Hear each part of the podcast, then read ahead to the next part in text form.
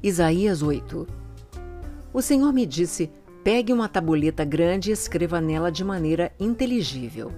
Maer Salal Hasbaz.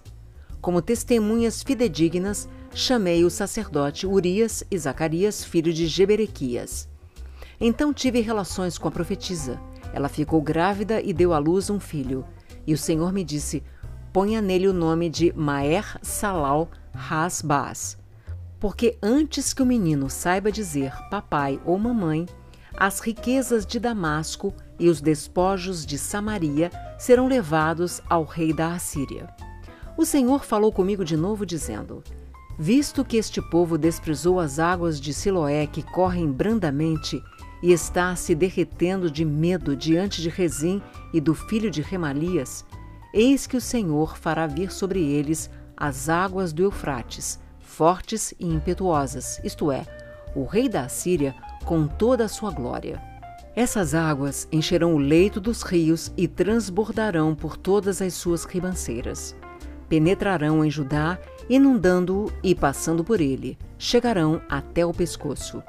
As suas asas estendidas cobrirão a largura de toda a sua terra, ó Emanuel. Fiquem furiosos, ó povos, e serão despedaçados. Deem ouvidos todos os países distantes.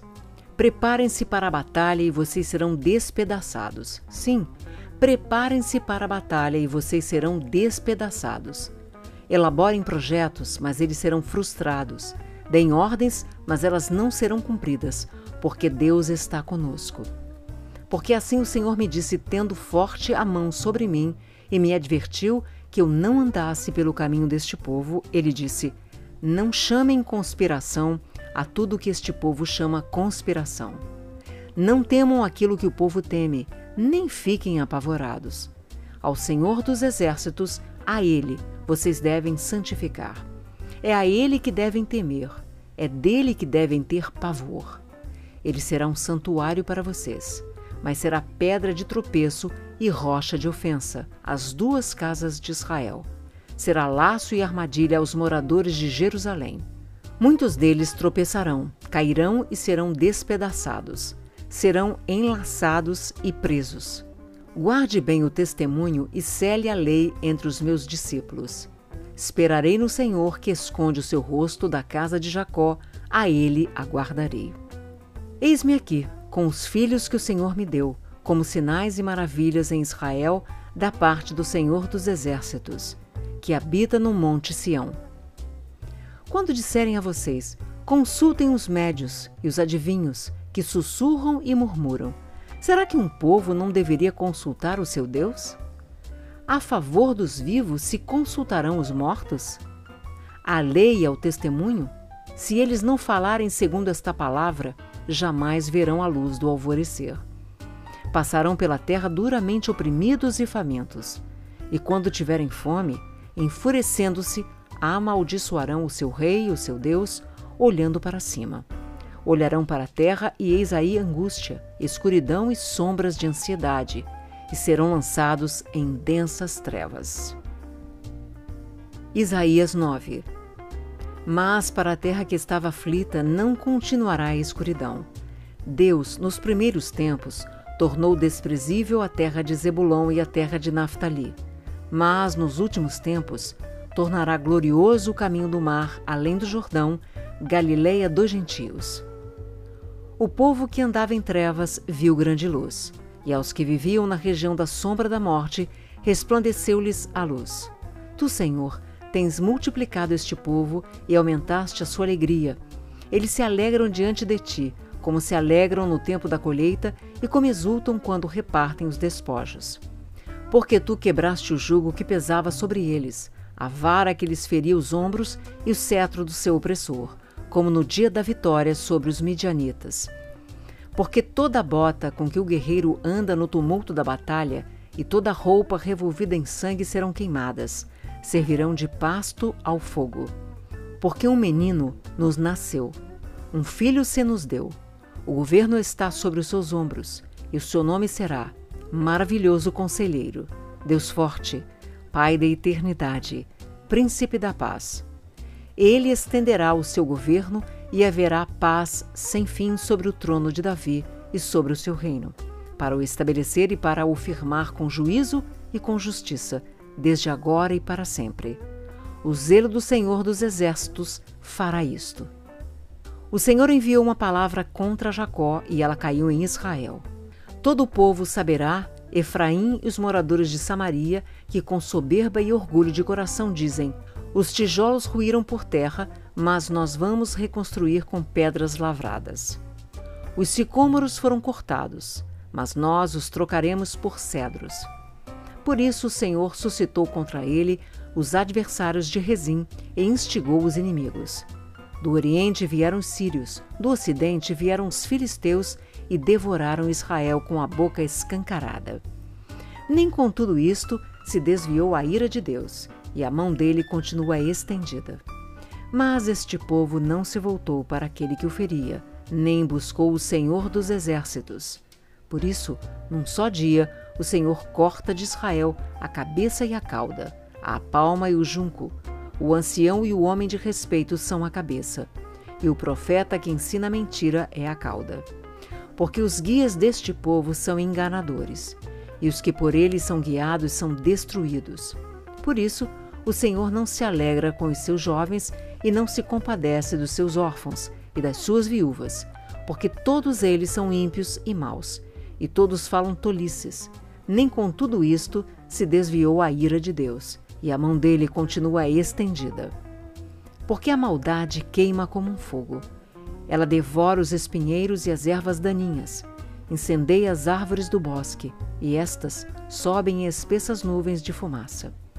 Por causa da ira do Senhor dos exércitos, a terra está em chamas, e o povo é como lenha para o fogo, ninguém poupa o seu irmão. Abocanham à direita e ainda têm fome, devoram à esquerda e não se fartam. Cada um come a carne do seu próprio braço. Manassés ataca Efraim, e Efraim ataca Manassés, e ambos, juntos, atacam Judá. Nem com tudo isto se desviou a ira de Deus e a mão dele continua estendida. Isaías 10 Ai dos que decretam leis injustas, dos que escrevem decretos opressivos, para negarem justiça aos pobres, para privarem do seu direito os aflitos do meu povo, a fim de despojarem as viúvas e roubarem os órfãos. Mas o que vocês vão fazer no dia do castigo, na calamidade que vem de longe? A quem vão pedir socorro e onde deixarão a sua glória? Nada mais lhes resta a fazer a não ser curvar-se entre os prisioneiros e cair entre os mortos. Nem com tudo isto se desviou a ira de Deus e a mão dele continua estendida. Ai da Assíria, cetro da minha ira. A vara em sua mão é um instrumento do meu furor. Eu a envio contra uma nação ímpia e contra o povo da minha indignação lhe dou ordens, para que dele roube a presa e lhe tome o despojo, e o ponha para ser pisado aos pés, como a lama das ruas. Ela, porém, assim não pensa. O seu coração não entende assim. Pelo contrário, em seu coração só pensa em destruir e exterminar não poucas nações. Porque diz: Não são meus comandantes todos eles reis? Não é Cauno como Carquemes? Não é Amate como Arpade? E Samaria como Damasco? O meu poder atingiu os reinos dos ídolos, ainda que as suas imagens de escultura eram melhores do que as de Jerusalém e do que as de Samaria. Será que não posso fazer com Jerusalém e os seus ídolos o mesmo que fiz com Samaria e os seus ídolos? Por isso, quando o Senhor tiver acabado toda a sua obra no Monte Sião e em Jerusalém, então castigará a arrogância do coração do rei da Assíria e o excessivo orgulho dos seus olhos. Porque o rei disse: Eu fiz isso com o poder da minha mão e com a minha sabedoria, porque sou inteligente. Removi os limites dos povos, roubei os seus tesouros e, como valente, abati os que se assentavam em tronos. Meti a mão nas riquezas dos povos como se mete a mão num ninho. E como se ajuntam os ovos abandonados, assim eu ajuntei toda a terra. E não houve quem batesse as asas, ou abrisse o bico, ou desse um pio. Será que o machado pode se gloriar contra aquele que corta com ele? Ou será que a serra pode se engrandecer contra o que a maneja? Seria como se o cetro movesse quem o segura, ou o bastão levantasse quem não é madeira. Por isso, o Senhor, o Senhor dos exércitos, fará definhar os soldados deles, todos robustos, e debaixo da sua glória acenderá uma chama, como a chama de fogo, porque a luz de Israel virá a ser como fogo, e o seu santo como labareda, que num só dia queimará e consumirá as ervas daninhas e os espinheiros da Assíria. Também destruirá totalmente a glória da sua floresta e do seu campo fértil, e será como quando um doente vai definhando. As árvores que restarem na sua floresta serão tão poucas que até uma criança poderá contá-las. Naquele dia, os restantes de Israel e dos da casa de Jacó que tiverem escapado nunca mais se apoiarão naquele que os feriu, mas se apoiarão o Senhor, o Santo de Israel.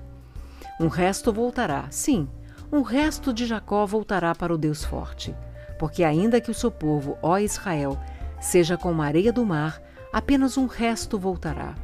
Uma destruição está determinada, transbordante de justiça, porque essa destruição já determinada, o Senhor, o Senhor dos Exércitos a executará no meio de toda esta terra.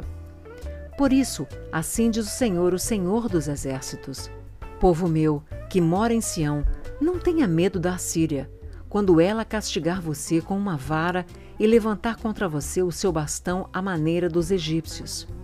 Pois daqui a bem pouco se cumprirá a minha indignação e a minha ira para a consumir porque o Senhor dos Exércitos suscitará contra ela um flagelo, como a matança de Midian junto ao rochedo de Horebe. O seu bordão estará sobre o mar, e ele o levantará como fez no Egito. Naquele dia, o peso dele será tirado dos ombros de vocês, e o jugo dele será removido do pescoço de vocês, jugo que será despedaçado por causa da gordura. A Assíria vem a Ayate, passa por Migron e em Micmas larga a sua bagagem. Passa o desfiladeiro, aloja-se em Geba. Já Ramá treme, Gibeá de Saul foge. Grite bem alto, ó filha de Galim. Escute, ó Laís, pobre Anatote. Madmena se dispersa. Os moradores de Gebim fogem para salvar-se. Nesse mesmo dia, a Assíria parará em Nob agitará o punho fechado para o monte da filha de Sião, a colina de Jerusalém. Mas eis que o Senhor, o Senhor dos exércitos, cortará os ramos com violência, as árvores de grande porte serão derrubadas, as mais altas serão abatidas. Cortará com o machado as árvores da floresta, e o Líbano cairá pela mão de um poderoso.